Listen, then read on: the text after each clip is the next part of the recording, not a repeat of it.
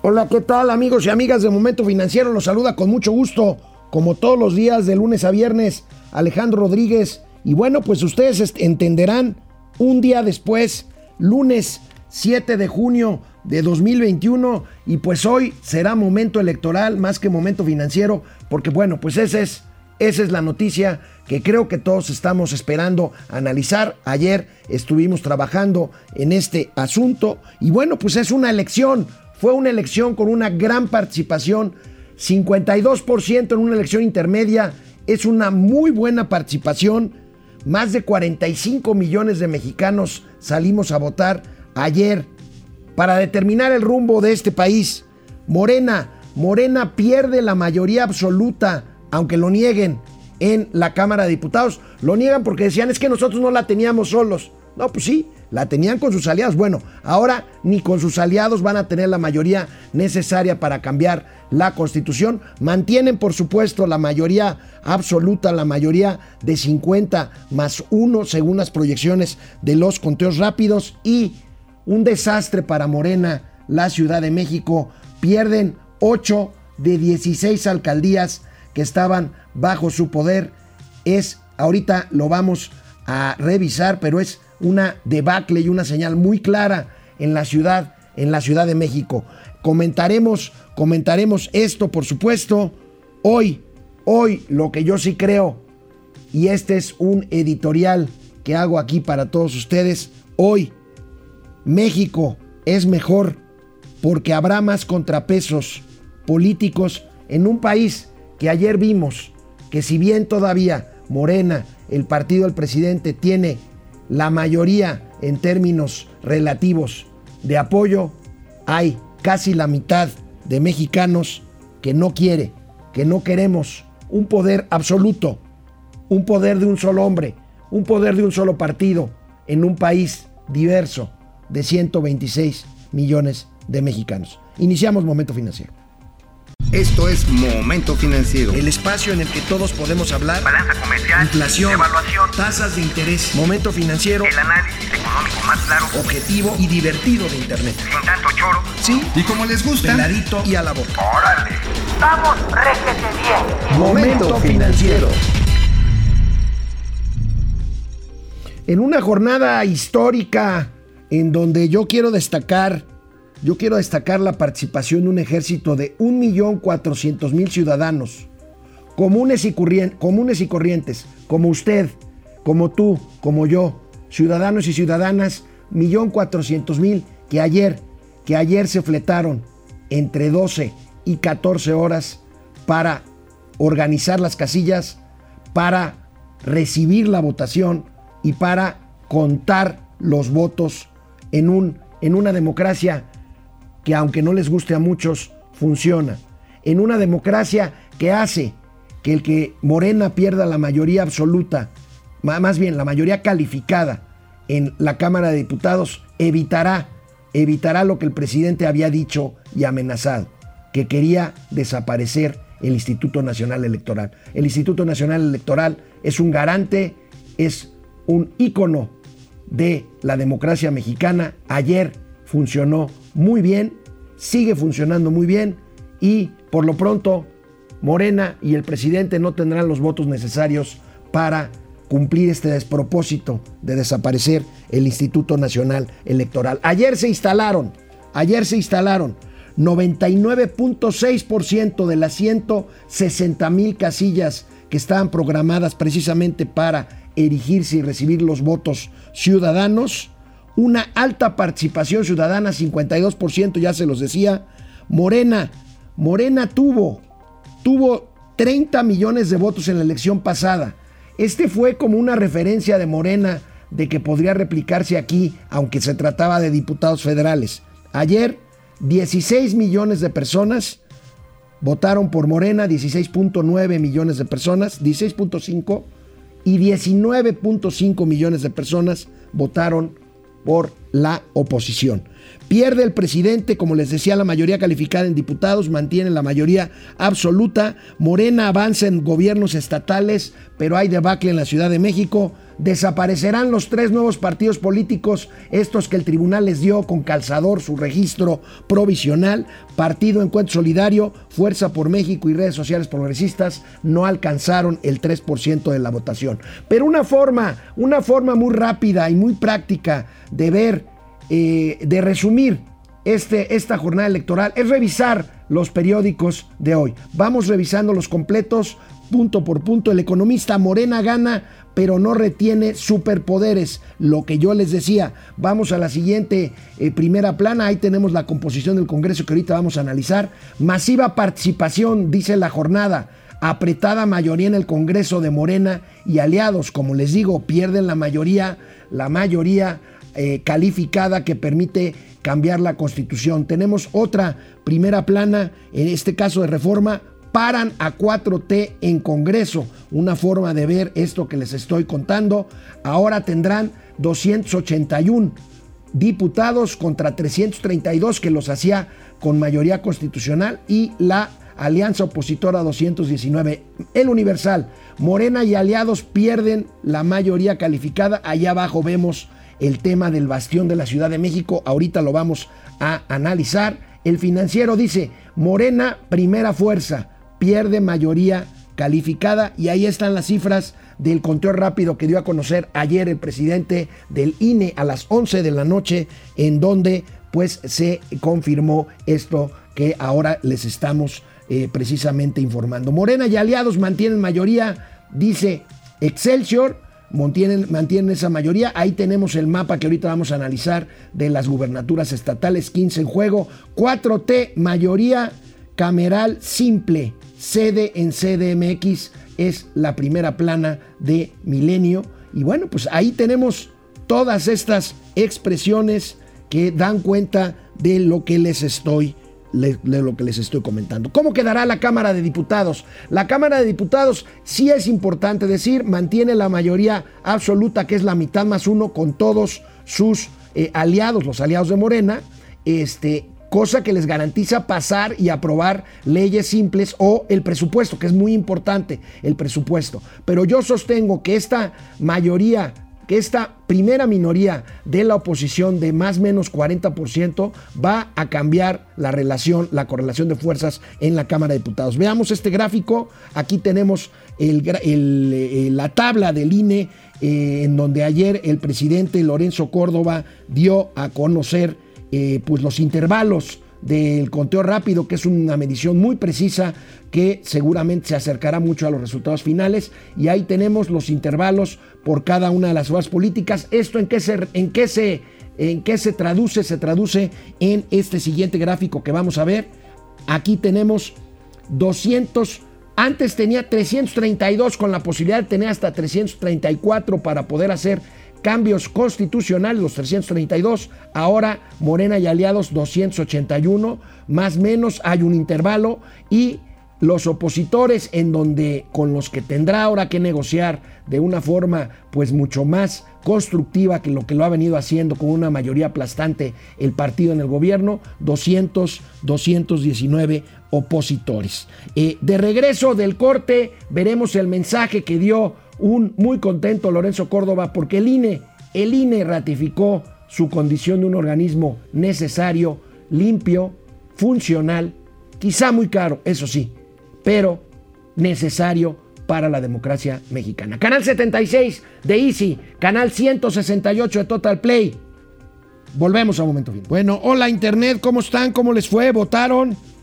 Yo sí voté, por supuesto es un derecho, pero es una gran y grave obligación eh, esto de votar. Bueno, vamos a ver Alejandro Méndez desde Querétaro, desde Querétaro Rock, Querétaro que ganó, ganó claramente una de las elecciones eh, que claramente ganó un candidato, es Querétaro, ganó el candidato del PAN a la gubernatura de Querétaro. Pili Sanz, este lunes inicia la semana post elecciones. Felicidades a Guerrero, un violador será gobernador. Bueno, pues Lo dice, por supuesto, en, torno, en tono irónico Pili Sáenz. Aún así ganó la democracia, estoy de acuerdo contigo.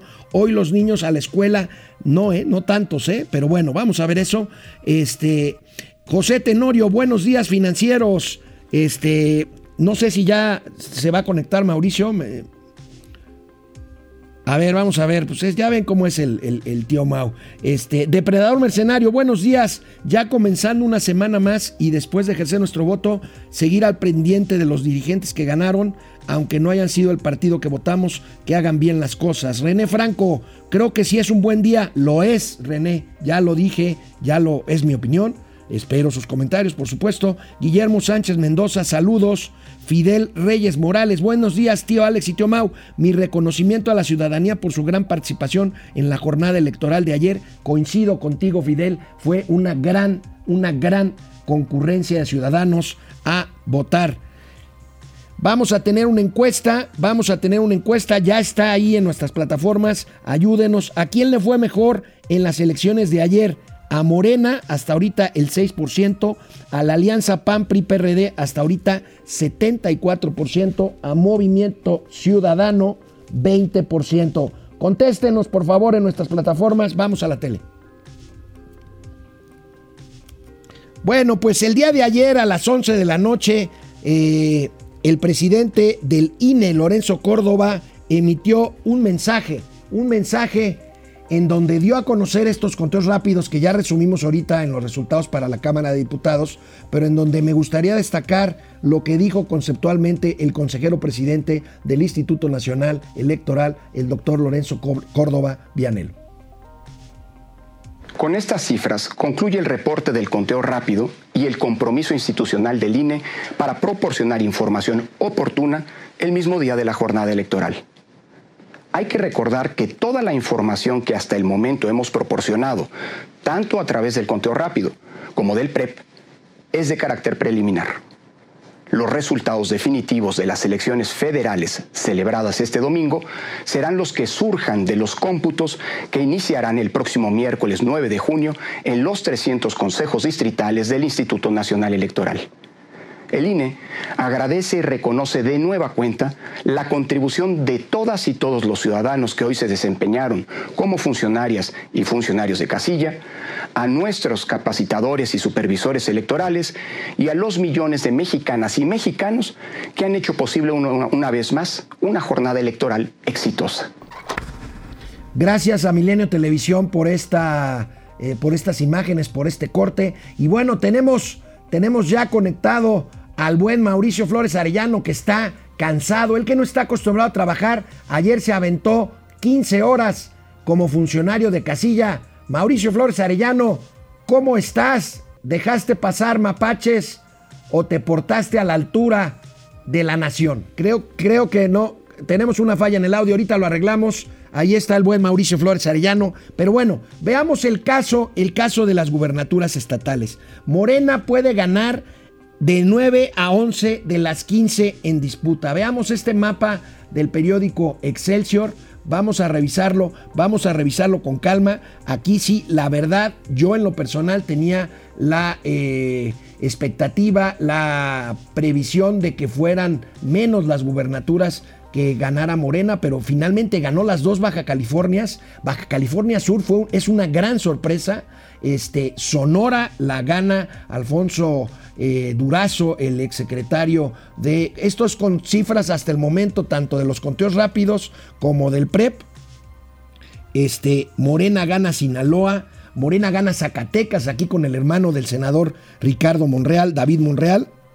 Gana Nayarit, gana Colima, Michoacán yo no la daría todavía por ganada, está muy cerrada según me dicen eh, Michoacán entre Morena y el candidato de eh, la alianza PAN-PRI-PRD. Guerrero gana la hija de, Salgado Macedonio. Campeche aquí le dan Morena, yo creo que Campeche puede irse del lado del PRI.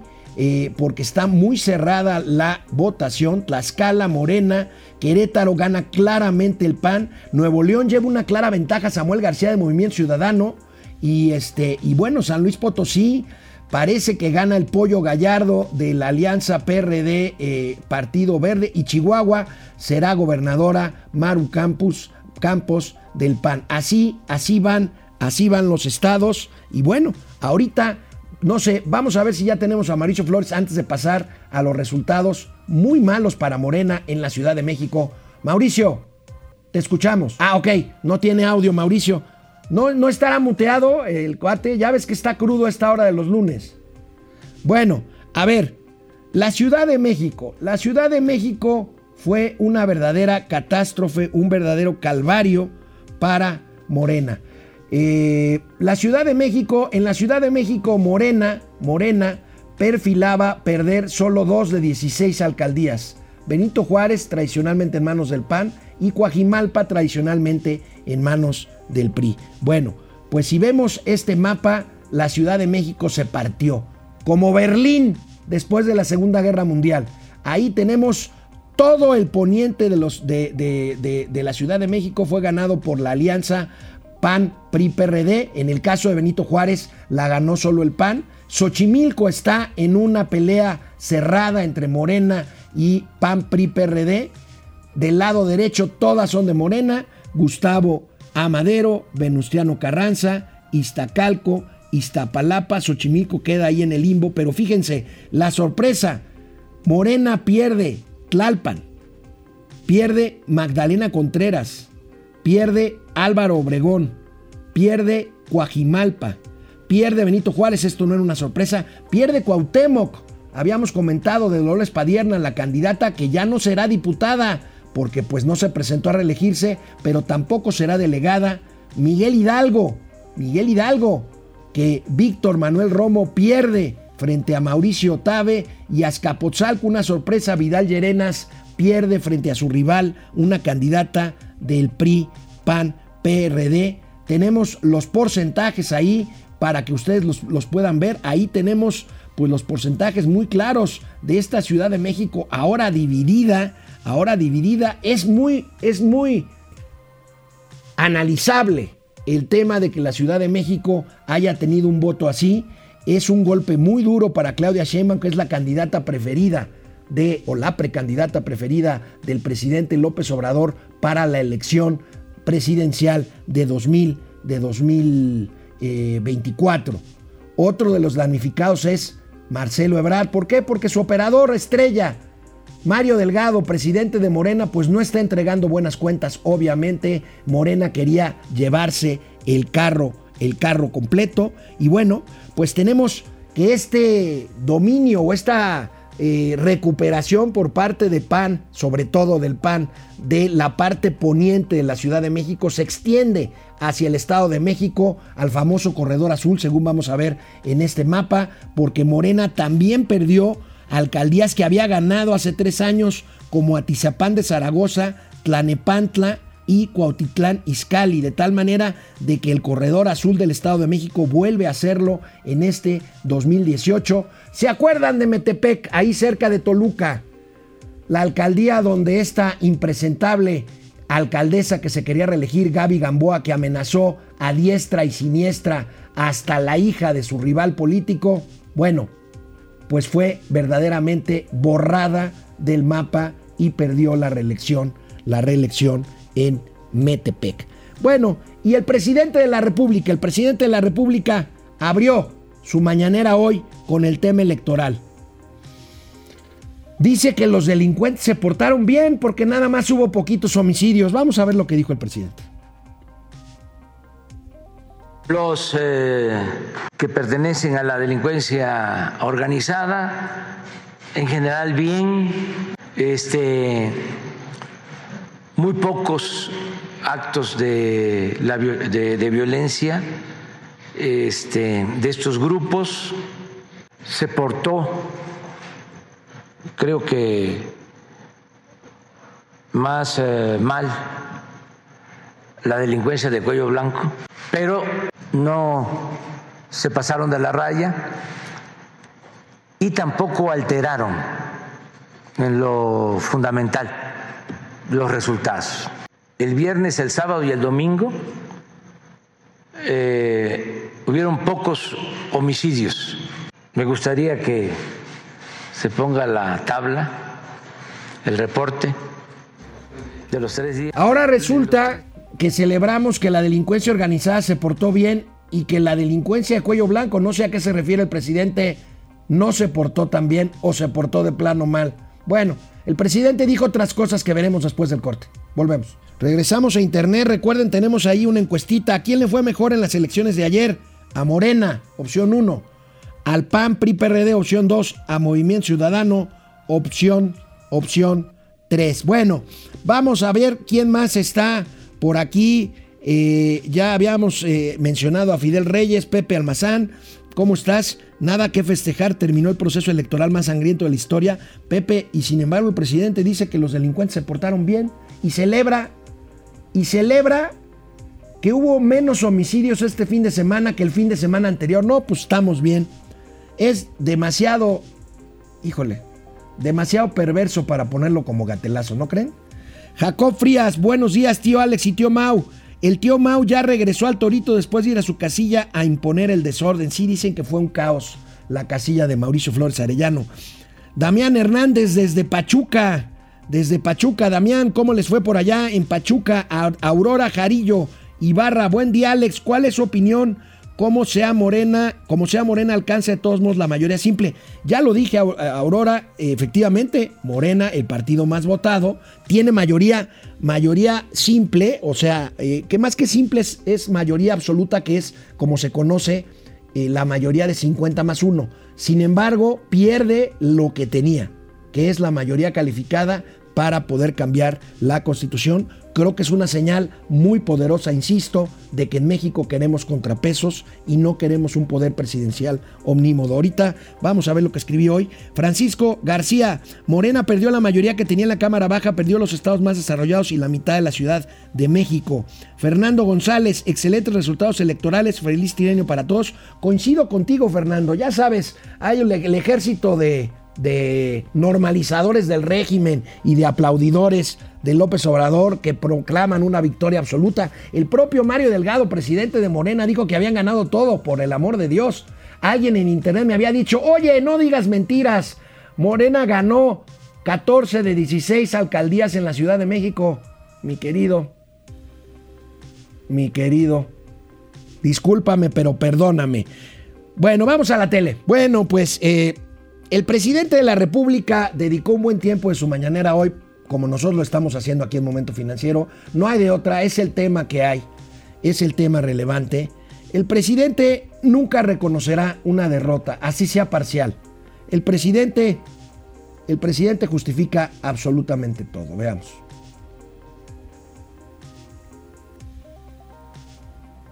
¿Qué es la mayoría eh, simple?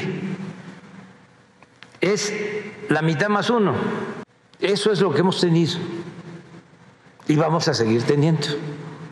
¿Qué se necesita para la aprobación del presupuesto? Mayoría simple, la mitad más uno. ¿Qué es la mayoría calificada? Son dos terceras partes de la votación en el Congreso, en la Cámara de Diputados o en la Cámara de Senadores. Actualmente los senadores que fueron electos en el 2018, los que representan al movimiento de transformación, no son mayoría absoluta, tienen mayoría simple. Para tener mayoría este, calificada, pues se requiere alianzas con otros partidos. Por ejemplo, cuando se aprobó lo de la Guardia Nacional, no fue nada más eh, el movimiento de transformación, sino hubieron otros partidos que estuvieron de acuerdo. Y por eso se obtuvo mayoría calificada, porque es lo que se necesita para la reforma a la Constitución, más la mitad de las legislaturas locales. Esa es mayoría el presidente tiene razón cuando dice que mantiene la mayoría eh, simple, le dice, en realidad es la mayoría absoluta de la mitad más uno, y que con eso puede aprobar el presupuesto. Tiene razón.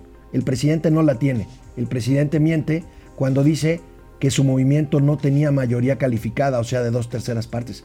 Por supuesto que la tenía, si no, no hubiera podido pasar. Ahora, eh, modificaciones a la Constitución. Ahora, cuando dice, hubo acuerdos políticos, pues, ¿cuáles acuerdos políticos? La mayoría calificada la tenía con sus aliados, con PT, con Verde, y entonces con eso construía, o ya estaba de plano construida.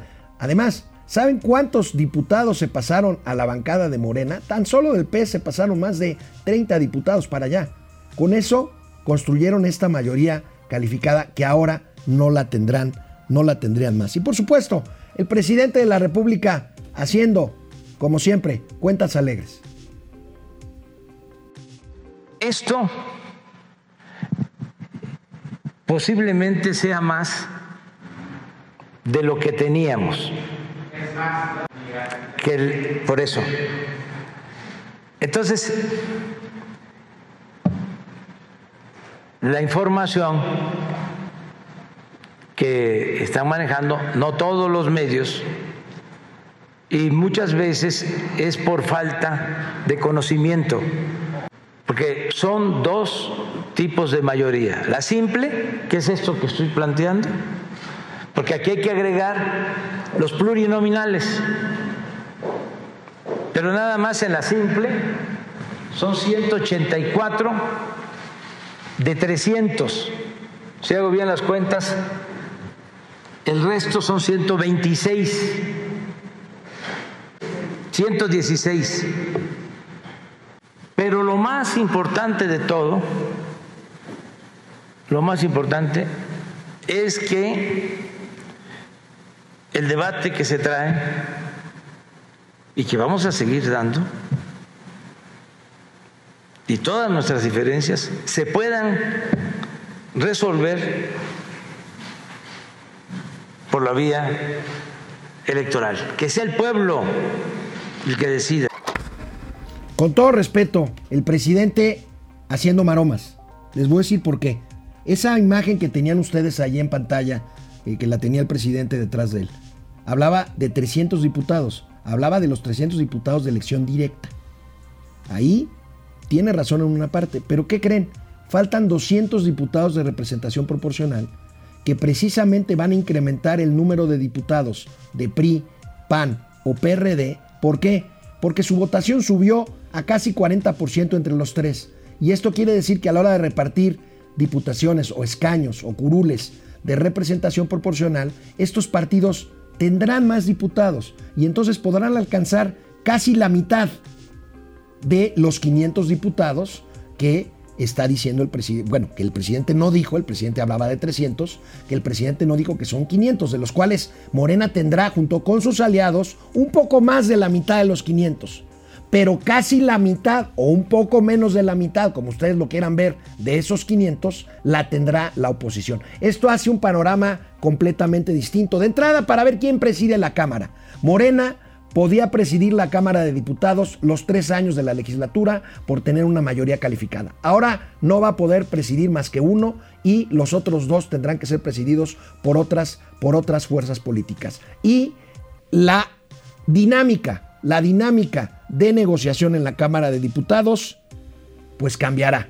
Y esto, insisto, es una noticia que el presidente, por supuesto, jamás, jamás va a reconocer, pero estamos viendo un retroceso en términos de números de diputados y por lo tanto en términos de influencia en la Cámara de Diputados de Morena y por otro lado un incremento en los contrapesos que debe de haber.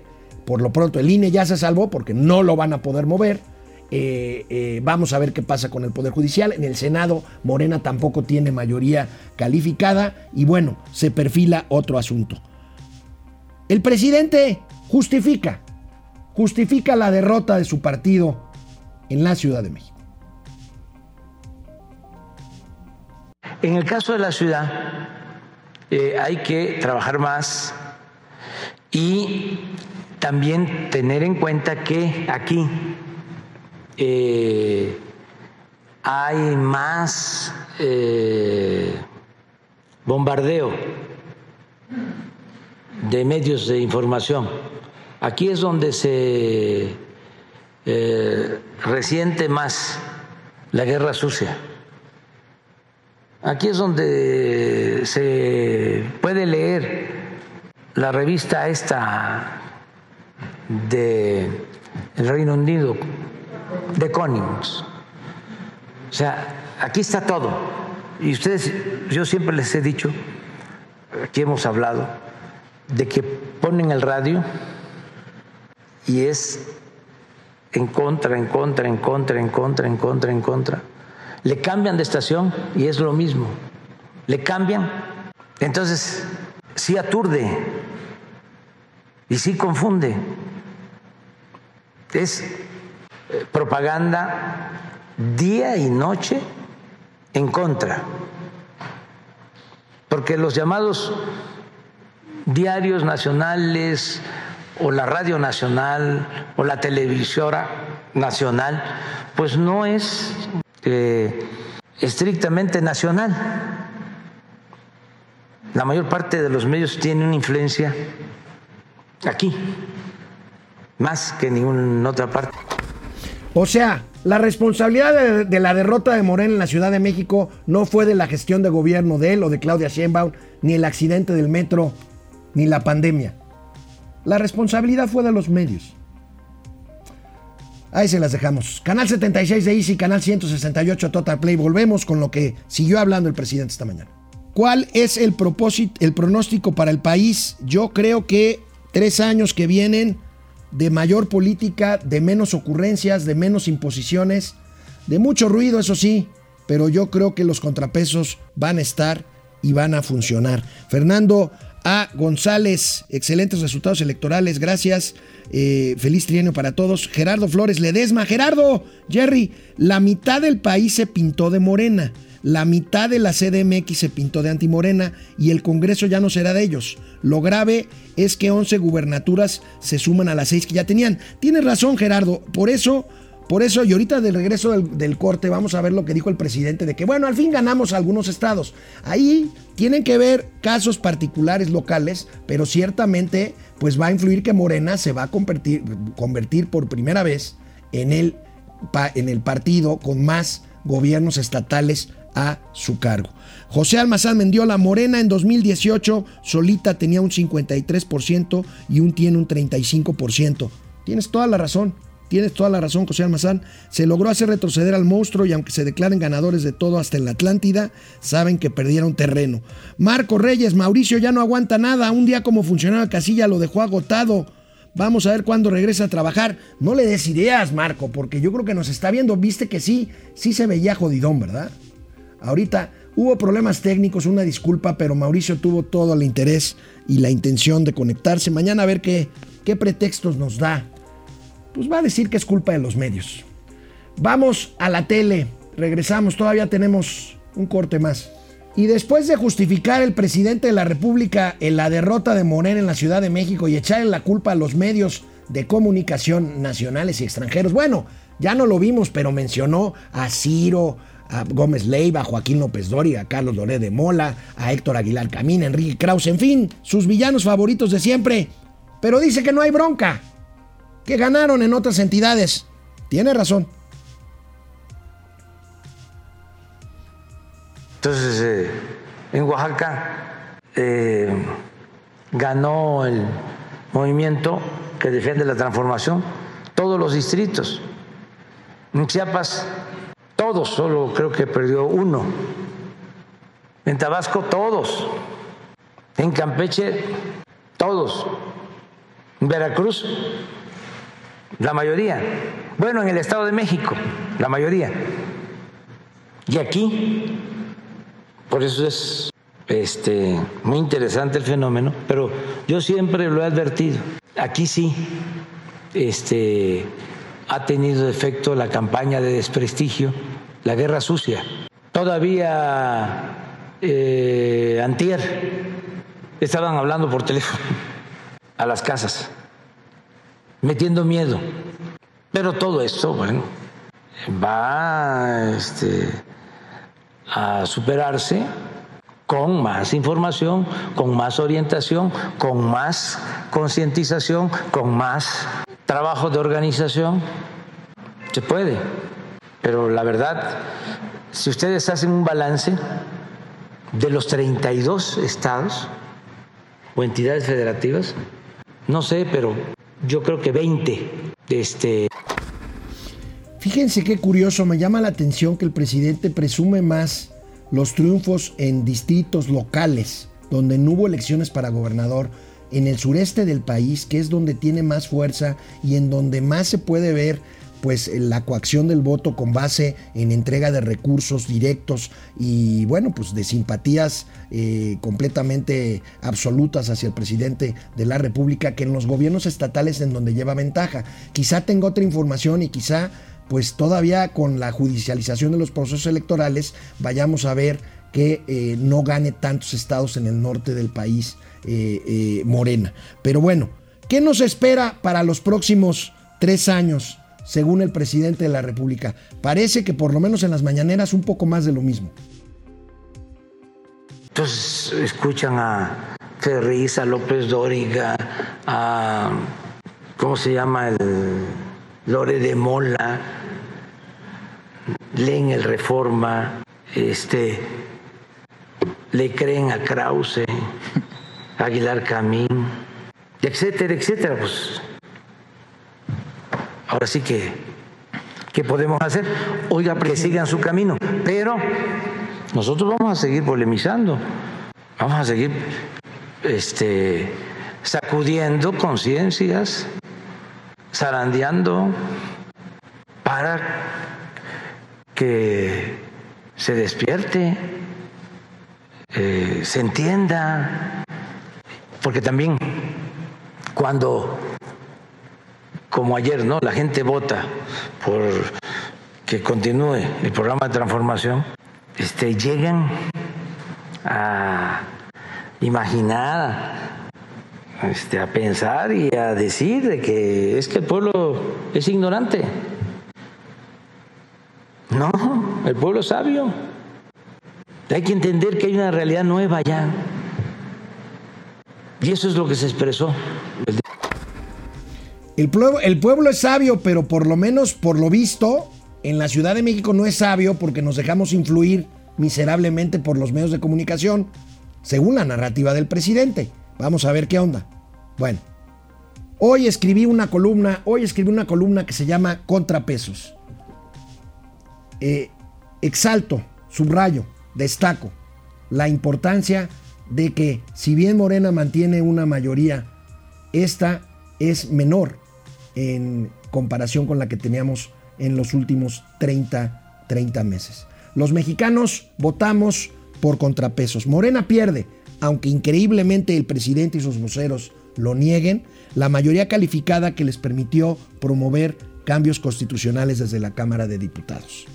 Mantienen, eso sí, la mayoría absoluta de la mitad más uno si se le suman las curules que obtendrán los partidos verde, el Partido del Trabajo, y unos cuantos curules que ganarán seguramente los otros tres nuevos grupos políticos que promovió la cuarta transformación y que de todas formas perderán su registro. Estamos hablando de Partido Encuentro Solidario, el PES, los evangelistas pues, Fuerza por México, el partido del sindicalista Pedro Aces y redes sociales progresistas del grupo de la maestra Elba Ester Gordillo. A ese mensaje de que los mexicanos queremos contrapesos al poder presidencial manifiesto, se suma la debacle del partido gubernamental en la capital del país, que quedó materialmente dividida en dos, el oriente ganado por Morena y el poniente por la alianza opositora PAN-PRI-PRD, que se extiende hacia el poniente del Estado de México, Naucalpan, Tlanepantla y Whisky Lucan. Por más que desde que la mañanera el presidente de la República festeje, como ya vimos, un triunfo que sí obtuvo, pero que no lo hizo como él quería, el equilibrio político viene y tendrá que obligar a Palacio Nacional a, buscar y lograr acuerdos para poder gobernar. Por lo demás, políticamente la elección deja muy mal parados a los dos candidatos favoritos del presidente López Obrador para la sucesión del 2024. A la jefa de gobierno, Claudia Sheinbaum, donde la debacle es clara en su gobierno, y el canciller Marcelo Ebrard, cuyo pupilo Mario Delgado no entrega buenas cuentas como presidente de Morena. Por otro lado, al ganar David Monreal, En Zacatecas, su hermano, el líder del Senado, Ricardo Monreal, consolida su proyecto como prospecto presidencial al ratificar su condición de segundo hombre más poderoso después del ocupante del Palacio Nacional y su despacho principal. En fin, los discursos oficialistas pueden presumir una victoria, pero esta será pírrica. Los contrapesos harán que México sea mejor de lo que ha sido en los últimos 30 meses, porque no habrá una aplanadora de ocurrencias, de revanchas, de resentimientos y de venganzas de un hombre que nada más no aprende que se le eligió para gobernar a 126 millones de mexicanos y no tan solo a la mitad que están de acuerdo con él.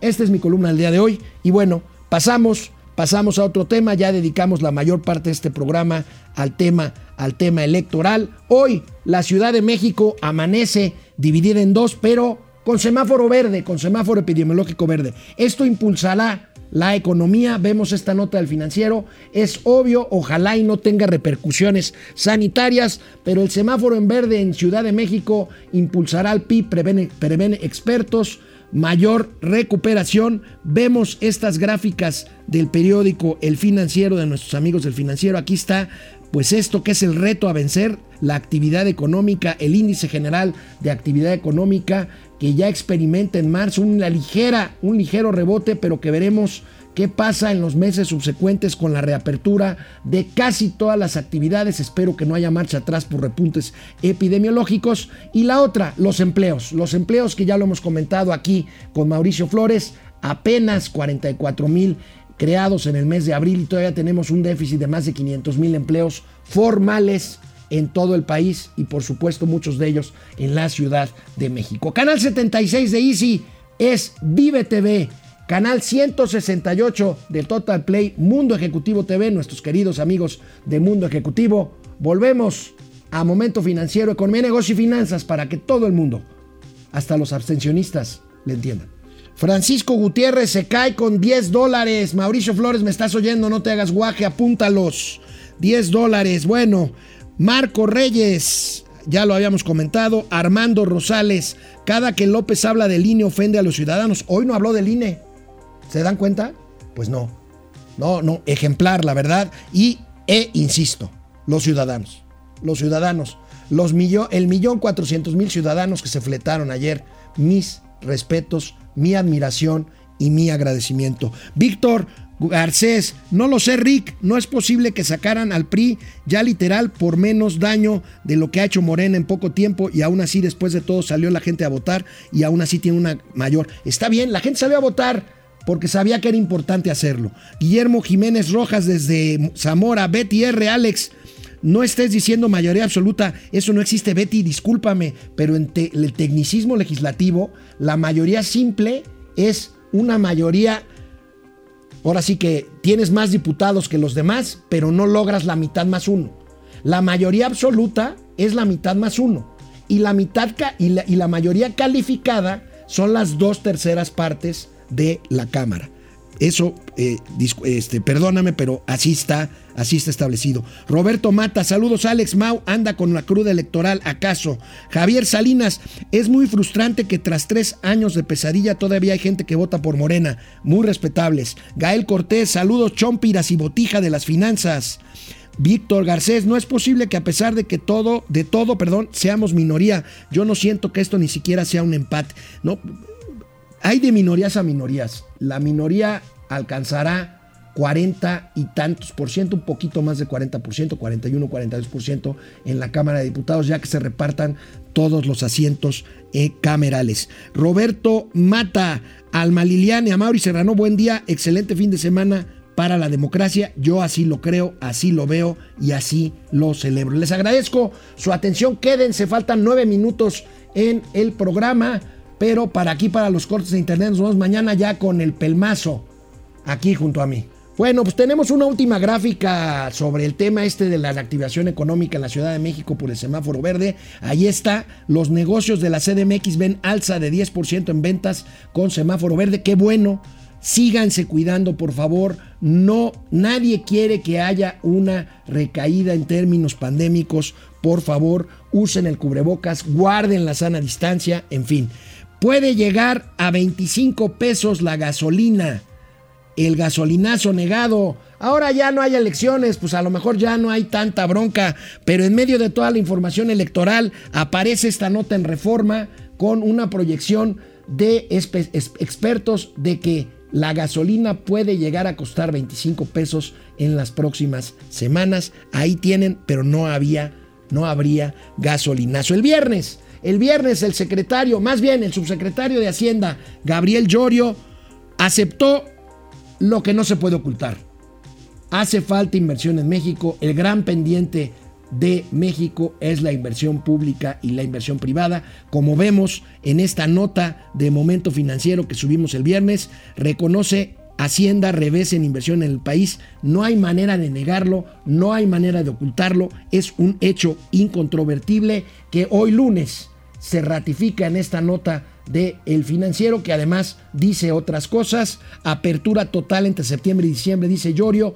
Le siguen apostando a una vacuna. Recordemos que Hacienda proyectó 80 millones de vacunas para mayo, cosa que quedó en la mitad, 40, 41 millones, si bien nos va. Y no todo con dos dosis, más bien la mayoría con una sola dosis. En fin, bueno.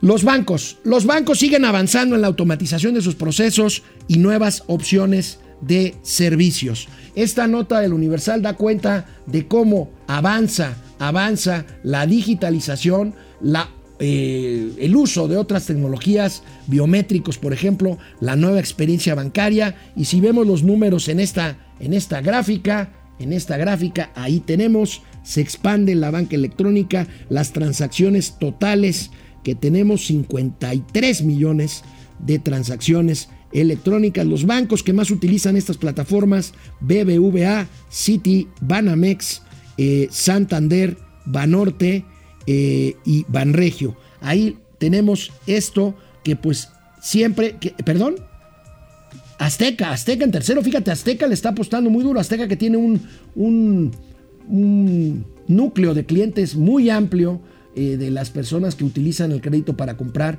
en seres, en seres domésticos. Los gatelazos del día. Bueno, los primeros gatelazos corrieron a cargo del Partido Verde. Fíjense que el Partido Verde contrató influencers, les pagó una lana para pedir ya en plena veda electoral que votaran por este instituto político que mantuvo el registro. Qué bárbaros son los del verde. Vean uno de estos ejemplos, fueron decenas de influencers. Veamos a Bárbara de Regil, esta es una joya. Digo, muy guapa Bárbara, pero esto es una joya. Por eso nunca hablo ni de política, ni de religión, ni de fútbol, porque siempre se hace controversia y la gente siempre te señala. Yo siempre he estado a favor de las mujeres y la propuesta de refugios para mujeres y niños que son violentados del Partido Verde me pareció espectacular. Y listo, es todo pero cada quien es libre de decidir y ya, no pasa. Yo no hablo de política, pero casualmente la propuesta del Partido Verde me pareció. Dicen que les pagaron hasta 2 millones de pesos por un eh, pantallazo, así por un video en Instagram o por un tuitazo. Y bueno, el INE, el INE ordenó suspender estos mensajes, emitió un comunicado de risa. El INE ya sabía lo que hacía y el INE, perdón, el verde. Y gracias a esto, el verde obtiene una votación que le permite mantener el, registro. Y no solo eso, se va a mantener como un partido bisagra que, bueno, imagínense en cuánto va a vender su amor. Si pagó 2, 3 millones de pesos por tweet, imagínense cuánto va a vender su amor para mantener su apoyo a Morena y al presidente de la República. Que por cierto, el presidente de la República tuvo problemas con su mesa de votación ayer al votar. Fíjense, votaron solos él y la señora Beatriz Gutiérrez Müller. No había fila. La casilla era para todos ellos. Miren, miren ustedes. Ahí tenemos, creo que el presidente ahí, no sé qué quería. Eh, eh, estaba tratando de enderezar el INE. Fíjense, ahí lo van a ayudar. Yo no sé qué quería. ¿Para qué quería tapar la parte de arriba? Pensaba que había una cámara oculta arriba. O le iba a llover, o no sé. Bueno, ahí el presidente, ahí estaba. Y bueno, el inefable doctor, doctor, John Ackerman y su esposa la secretaria de la función pública fueron a votar con un ejército de acompañantes y fotógrafos. Ahí tienen, por supuesto, una fotografía muy profesional del equipo que hizo trabajar en domingo, en horas, en horas de domingo, en época, en plena jornada electoral. Yo no sé qué pretende la secretaria de la Función Pública, pero veamos estos tweets de una persona que estaba ahí formada en esa casilla. Fíjense, voté hoy en la delegación Coyoacán, estaba formada como todos y de repente llegaron la secretaria de la Función Pública Irmeréndira Sandoval y su esposo John Ackerman. Alguien se había formado en su lugar, les apartaron en la fila para que ellos llegaran después. Luego llegaron dos fotógrafos y constantemente les tomaban fotos. Le pregunté a uno de los fotógrafos de qué medio eran y me dijo que eran de la Secretaría de la Función Pública. Después de votar, le pregunté lo mismo a la secretaria Irmeréndira Sandoval. Y me dijo que los fotógrafos eran de presidencia y me canalizó con una persona para que contestara mis preguntas. Por supuesto, esta persona era parte también de su equipo. Él me dijo que los fotógrafos eran de la Secretaría de la Función Pública, que le acompañaban como amigos y no en horas de trabajo. Bueno, que no se usaban recursos públicos en este acompañamiento y sesión de fotos y para tomarse las fotos el día de la votación, aun cuando alegaban que no se hace en horas de trabajo ya que no se utilizan recursos públicos. Bueno, la Secretaría de la Función Pública es la encargada de demostrarnos que no son iguales, pero es la encargada de mostrarnos que efectivamente no son iguales. Son peores. Ahí tenemos, ahí tenemos este gatelazo de la flamante secretaria de la Función Pública y de y de su esposo, el doctor John Ackerman, que ayer se descosía para tratar de decir en las redes sociales que había sido un triunfo histórico para Morena. Por cierto, el español Abraham Mendieta dijo, confiamos más en la Guardia Nacional que en el INE. ¿Me dejarán decir, señor productor, que es un gilipollas? Es un gilipollas, es un español, es un gilipollas. Franco, Francisco Franco también confió más en sus Fuerzas Armadas para construir su gobierno miserable. Bueno, el último gatelazo también de Andrés Manuel López Obrador hablando de las elecciones. Veamos, veamos, más bien, veamos y escuchemos al presidente de la República. Terminó el Estado. No fueron elecciones de Estado como las que eh, se llevaban a cabo durante décadas y siglos en México. Está mi equipo de producción eh, eh, checando eh, las plantillas del resultado de las casillas electorales en la época del virrey de Mendoza o del último virrey Juan O'Donojú o de, de, Moctezuma, de Cuauhtémoc. Estamos buscando todas las planillas electorales porque según el presidente esta elección fue tan limpia o tan transparente, ¿cómo dijo?